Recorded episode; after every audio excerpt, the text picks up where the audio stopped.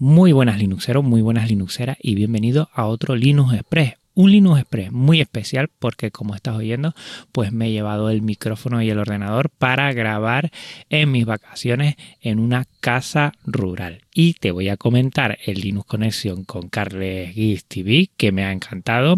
También el siguiente Linux Connection, que ya te comentaré algo, probando Brave como navegador secundario. El HD externo que nunca viene mal tener uno. El primer error al actualizar Linux, aunque ya comento que no fue un error de la distribución, sino que me dio un error. Kaisa Base, que es la base de datos libres para aprender ajedrez, distros inmutables sí o no. He pasado, bueno, mm, en redes sociales a ver qué les parece a la gente y ya tenemos ¿eh? los que los resultados finales de vacaciones como me está yendo con Genio Linux, Liches que al final va a ser mi elección libre para aprender a entrenar al ajedrez y que ya somos ni más ni menos que 1700 seguidores en Mastodon. Pues bueno, como estás oyendo, además de Marta, las perritas, pues he traído en estas vacaciones también el ordenador, el micrófono, el audio técnica con el que suelo tener un USB que la verdad es que me funciona muy bien. Y aquí estoy para no perder esa mm, quincenal eh, entrega de un Linux Express. Y como siempre miramos atrás y hablamos de Linux Connection con Carles de Geeks Televisión que me ha parecido que es muy bueno. La verdad es que le tengo que agradecer muchísimo desde que contacté con él la, bueno, las ganas que tenía, la facilidad que me ha dado para grabar y que quedó que ha quedado muy bien. Hablaremos ahora de, de, temas que hemos tocado, pero que es muy interesante siempre conocer a personas, a Linuxeros, y con un perfil un poco especial. No es el Linuxero de siempre, de hace muchos años, sino que se ha topado con GNU Linux, ha querido aprender y ha querido compartir todo ese aprendizaje en numerosos proyectos que si no lo sabes, te invito a que escuches el episodio anterior. El siguiente episodio será un Linux Conexión que ya cierre estos cuatro Linux Conexión de verano, también con una persona muy importante para mí por lo menos, en redes mm, se le ve mucho y ya digo que no tiene que ver nada con proyectos de divulgación de Genio Linux, pero es un usuario muy intenso en Genio Linux. Hasta ahí lo dejo. Cosas que estoy haciendo, estoy probando Brave como navegador secundario. Eh, el motivo que para cosas que tengo que hacer en el colegio con Google, porque trabajo con Google for Education, pues ahí me viene un poquito mejor. Y para lo demás, pues Firefox siempre va a ser mi navegador personal e ideal. Eh, mucha gente me ha comentado, y sí es verdad, que Brave se ha metido en esto de criptomonedas y eso no le hace mucha gracia. A mí tampoco. Pero bueno, lo tengo ahí, lo estoy probando y la verdad es que funciona a las mil maravillas y ahí lo voy a seguir. Al igual que he compartido que un almacenamiento externo nunca viene mal y que que tenían por ahí y he escuchado de todo. Eh, recuerda que hace mucho tiempo también compartí un dock que tenía yo para también ponerle disco duro mecánico eh, de 3 y cuarto creo, sí, y 3 y medio, 3 y medio. Y bueno, pues también tengo ese disco duro externo USB para poder seguir almacenando de 5 teras que, atención, eso no lo había dicho, fue un regalo de un compañero de trabajo, la verdad, un regalazo. Y ahí lo tengo, que todavía no lo he abierto y tengo que utilizarlo. Lo utilizaré para cosas del colegio, se me regaló para ese motivo y ahí lo tengo. El primer error al actualizar Arlinux, que nada tiene que ver con Arlinux, sino con Python y con la paquetería pip, que parece que de vez en cuando eh, tiene ciertos problemas y cuando va a, actualizar, pues parece que, no puede borrar los archivos que, que hay ya porque lo ha hecho eh, pip. En este sentido, no es un problema de Arch y mucha gente me lo comentó y que hay a veces algunos, bueno, incompatibilidades cuando se utiliza algún gestor de paquetes diferente, pues a veces pues sucede esto. ¿Qué es lo que he hecho? Pues bueno, sobre todo mirar mucho tanto en el foro como en la wiki de Arlinux, que ahí encontré la solución, sobre todo en el foro. Y después, bueno, pues siempre que ves un problema de esto, pues solo tirar de, de amistades a David Marsal. Lo llamé, él estuvo, estaba de, estaba de vacaciones.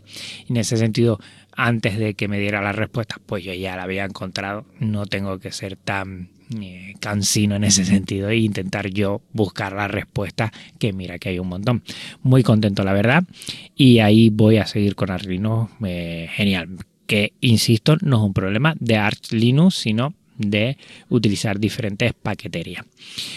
También recuerda que hace mm, ya unas semanitas estuve en un curso de, ajedrez y utilizaban base de datos, pero eran eh, privativas, no eran libres. Pues buscando por internet he encontrado Kaisa Base, que es una base de datos libres para aprender ajedrez, lo que tiene toda una cantidad, casi 5 millones de partidas de grandes maestros y maestras para que tú a la hora de ver posibles movimientos te digan lo que se mueve más y veas esas partidas tipo y así es como se aprende. El ajedrez a día de hoy se tiene que aprender a base del ordenador. Mm, ya con libros también se puede hacer, pero es más complicado. Y bueno, pues aquí hay una posibilidad me llamó mucho la atención de que decía que no tenía copyright porque él entiende que eh, lo que es el registro de partidas no tiene copyright en sí, el registro de las partidas, a donde se mueven las piezas.